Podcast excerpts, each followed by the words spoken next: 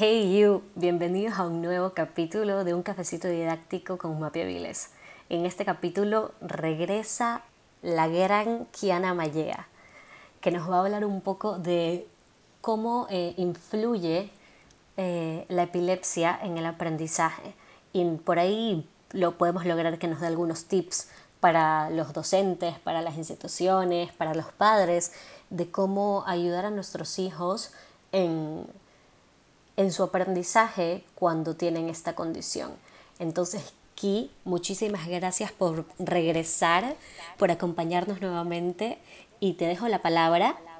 Primero quisiera que me cuentes un poco de cómo, cómo fue tu vida como estudiante con, con epilepsia. Eh, bueno, gracias Mapi por volverme a invitar. Eh, siempre es un placer hablar contigo de estos temas que son tan importantes. Y bueno, para comenzar, eh, como dije anteriormente, a los 14 años a mí me diagnosticaron con epilepsia, pero mi vida como estudiante no comienza ahí. Ah, mucho antes, a los 8 años, fui diagnosticada con dislexia, discalculia y déficit de atención pero hice un tratamiento de corrección de dislexia, discalculia, que me dieron muchas herramientas como para, para poder avanzar en mis estudios.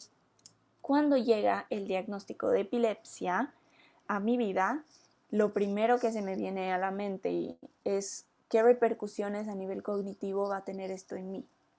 Voy a poder seguir en el colegio. Esta como frustración de me ha costado tanto llegar a, a donde estoy, con mi diagnóstico previo, ahora se suma esto y no sé qué va a ser de mí. Claro, justamente por esto de que ya tenías un diagnóstico previo de tanto eh, trastornos específicos del aprendizaje como eh, un trastorno como el déficit de atención. ¿Tú crees eh, o sabes si hay algún tipo de comorbilidad? claro, en realidad de esos eh, entre 50 y 55 millones de personas que tienen epilepsia en todo el mundo, eh, aproximadamente un 34.38% tiene algún trastorno específico del aprendizaje. Entonces es un porcentaje muy alto, es una comorbilidad muy alta, entonces no tiene que sorprendernos que eh, un chico, una persona con epilepsia tienda a tener algunas dificultades en cuanto al aprendizaje.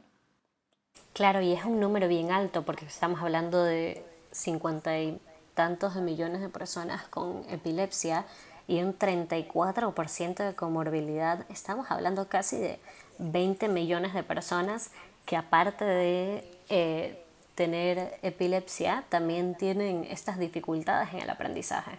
Sí, sí, sí. Es, bueno, es algo por lo que se tiene que tomar en cuenta, ¿no? La epilepsia dentro de la educación. Claro, y bueno, aquí perdóname que te interrumpí, síguenos contando un poco de cómo fue tu vida de, estudiante con esto.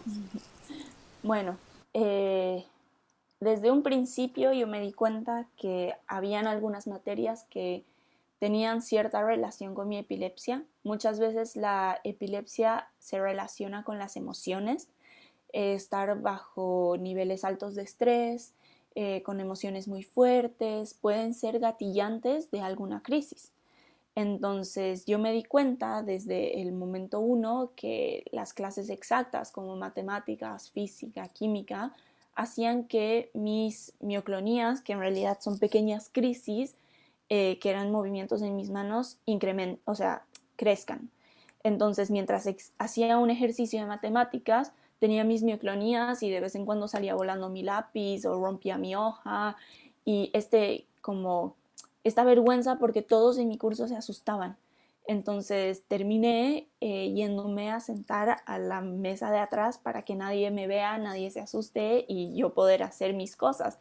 Pero seguía esta frustración de me da rabia porque si en sí ya me cuesta por eh, la discalculia, la matemática, me cuesta mucho más porque no puedo hacerlo sin que me den mioclonías y eso me quita la concentración y eventualmente si tengo muchas mioclonías puedo terminar convulsionando. Entonces viene mucha impotencia. Eh, además que empiezas a ver estos cambios que antes probablemente no tenías. Por ejemplo, eh, yo ya tenía eh, el diagnóstico de déficit de atención, pero lo tenía relativamente controlado.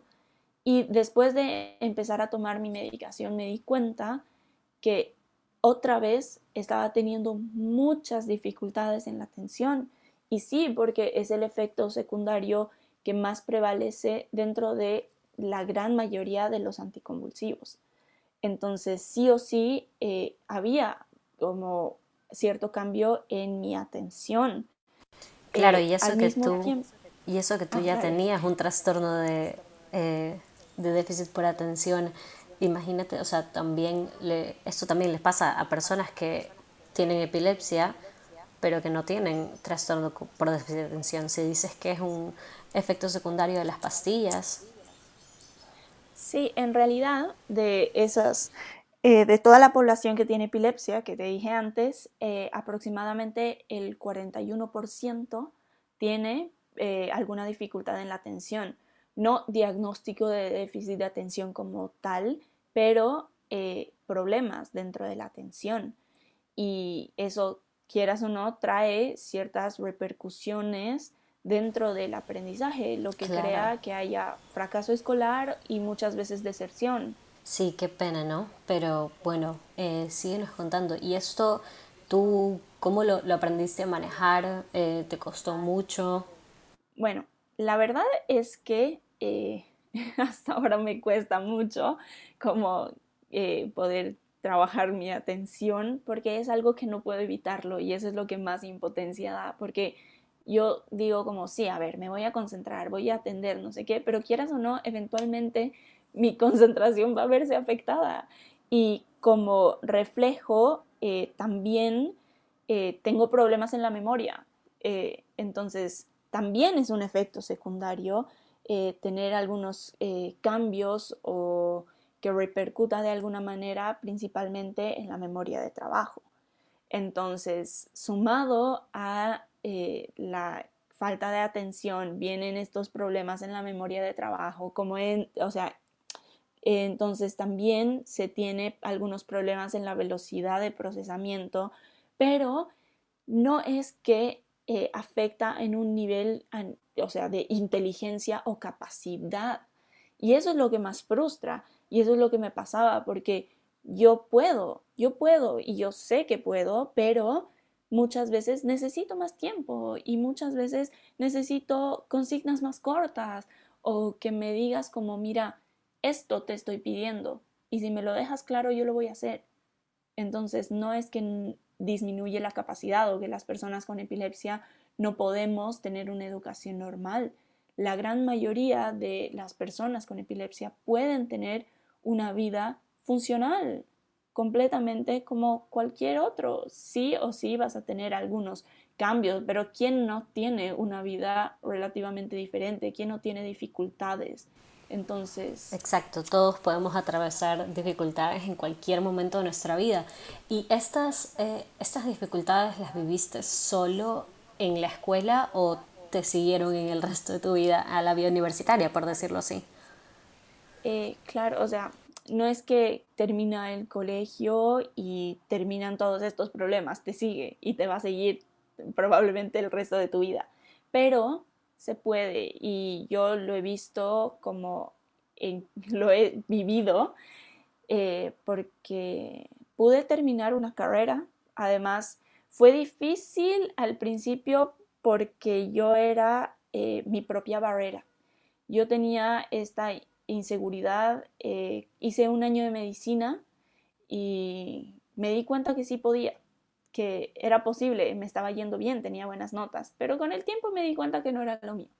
Así que decidí cambiarme a psicopedagogía, justamente por el mismo motivo por el que empecé a hacer Epilepsy You're Not Alone, que yo sé cómo se siente, yo sé qué es y yo sé que puedo ayudar a que muchas personas no se sientan como yo me sentía.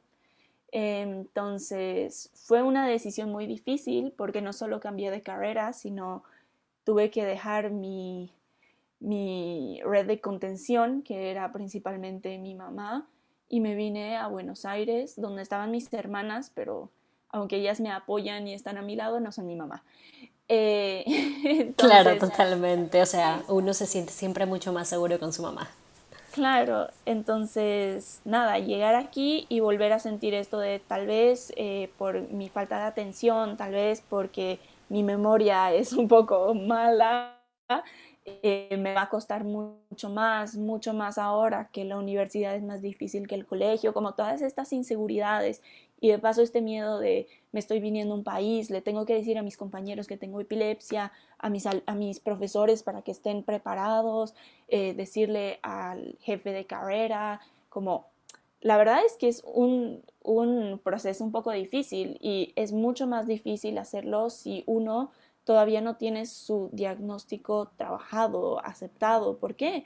Porque tengo que tener la fortaleza de ir y decirle a la universidad, ¿sabes qué? Tengo epilepsia. No es que estoy pidiendo eh, que me faciliten todo porque no puedo, pero necesito ciertas consideraciones. Entonces, tuve que ir donde el neurólogo que me atiende aquí y pedir un certificado que diga, o sea, evidentemente quien tiene epilepsia y eh, probablemente por su tipo de epilepsia llegue tarde en algunas clases o se ponga muy nerviosa y necesite unos minutos para respirar fuera de la clase, como todo esto, ¿no? Y dentro del, del, sistema universitario sentiste esa, como que esa ayuda y esa contención, porque por ahí a otras personas les puede llegar a pasar que llegan así sea con su diagnóstico del neurólogo, pero el, el sistema en sí es reacio a darte esa ayuda. Claro, es, es difícil, es difícil porque hay de todo dentro de la misma institución. Entonces, si bien en mi carrera eh, lo tomaron como muy bien y decidieron ayudarme, en realidad tuvieron esta consideración de que sí iba a llegar tarde, eh, que sí hablara con los profesores, pero ellos igual como se, o sea, lo tomaron muy bien, pero dentro de la carrera y a lo largo de los años y las materias, me he topado con profesores que me decían, tú usas esto como excusa para no asistir a clases. Y eso es fuerte porque si tú tienes tu diagnóstico bien trabajado, sabes lo que es y eres consciente, lo último que vas a querer es usar este, esta condición. Usarlo como, muleta. Exactamente, exactamente. Entonces, nada, me he tenido que cruzar con profesores que han tenido muy, mucha consideración, que me han apoyado. He tenido que salirme de finales porque me sentía muy mal, tenía mioclonías, eh, llegar tarde a finales. Y hay muchos profesores que me dijeron como si quieres, vienes la próxima semana, como... Y otros que eh, no tanto, que eh, decían y pensaban muchas veces que yo lo usaba como una excusa. Entonces, eh, dentro y a lo largo de tu vida como persona con epilepsia te vas a encontrar con gente que te va a entender y gente que no tanto. Y ahí se necesita fortaleza y entenderte tú a ti mismo y tú saber que si bien hay gente que no te va a comprender, no es un problema tuyo. Tú no tienes, o sea, tú no estás mal. Claro, y eso que mencionaste justamente de, la importancia de entenderte a ti como persona con epilepsia, de entender eh, tu condición, de saber tus, eh, tanto tus límites como eh, las cosas en las que necesitas más ayuda, como en tu, tu potencialidad en ciertas cosas, como cómo explotar las cosas en las que eres bueno para, para triunfar en la vida. Y creo que eso es lo, lo bueno de, tu canal de Epilepsy You're Not Alone, que justamente es lo que tú dices, estas, eh, las personas que tienen epilepsia necesitan esa fortaleza y creo que tú con tu, con tu iniciativa eres esa fortaleza para estas personas. Eh, y otra pregunta que quería hacer era, ¿qué consideras tú que son como cosas importantes que tanto profesores, docentes o las instituciones en sí deben saber sobre la condición para poder ser ese apoyo que, una persona que tiene epilepsia necesita? Eh, bueno, es muy importante en primer lugar, eh, yo te digo, eh, viene desde, otra vez, tener tu diagnóstico asumido, aceptado, que es como lo más difícil porque si tú no te acercas a la institución y le dices, mira, tengo epilepsia, no va, no va a pasar nada. Entonces, en primer lugar, eh, es poder hablar con las instituciones y se necesita mucho que las instituciones tengan presente que la epilepsia es muy común.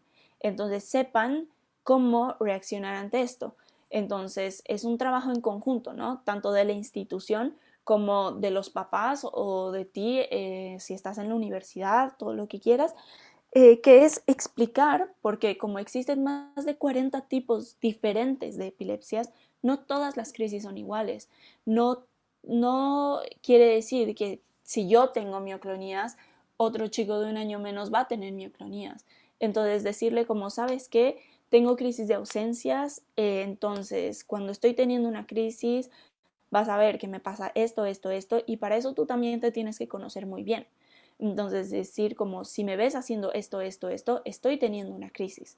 Entonces, los profesores eh, ya van a saber como, ah, no es que no está atendiendo y está en la luna de paita, como dicen en Bolivia, sino probablemente está teniendo una crisis. Entonces, saber cómo reaccionar, poder eh, tener este plan de acción con los profesores, con las instituciones y por eso es importante tener capacitaciones y decir, bueno, frente a este tipo de crisis, ¿qué se puede hacer? Esto, esto, esto. No digo como que sean neurólogos y sean doctores, pero lo básico, porque dentro de un aula el profesor es el guía, el profesor es el que tiene eh, como esta responsabilidad, que es muy fuerte decirlo así, pero es verdad.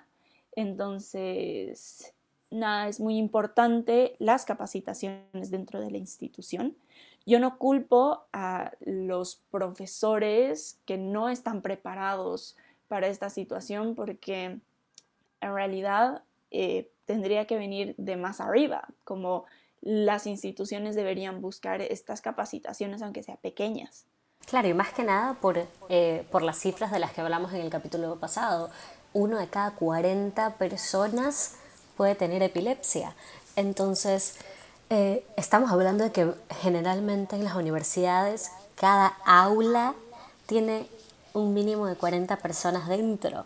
Entonces, probablemente puede haber una persona con epilepsia en un aula y en una universidad que tiene un montón de carreras, eh, un montón de comisiones por cada carrera, un montón de materias y años por cada carrera. Estamos hablando de un montón de personas que pueden tener epilepsia dentro de la universidad y es como tú dices, es, es, es de la parte como de arriba de la institución tener esta iniciativa de decir, eh, miren, necesitamos capacitar a nuestro personal para que esté preparado para esto.